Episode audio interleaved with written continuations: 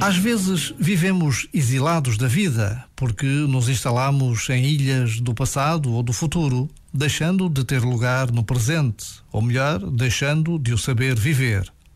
Deixar de saber viver o presente é viver exilado dele, é viver nele sem com ele ser capaz de fazer comunidade ou estabelecer relações.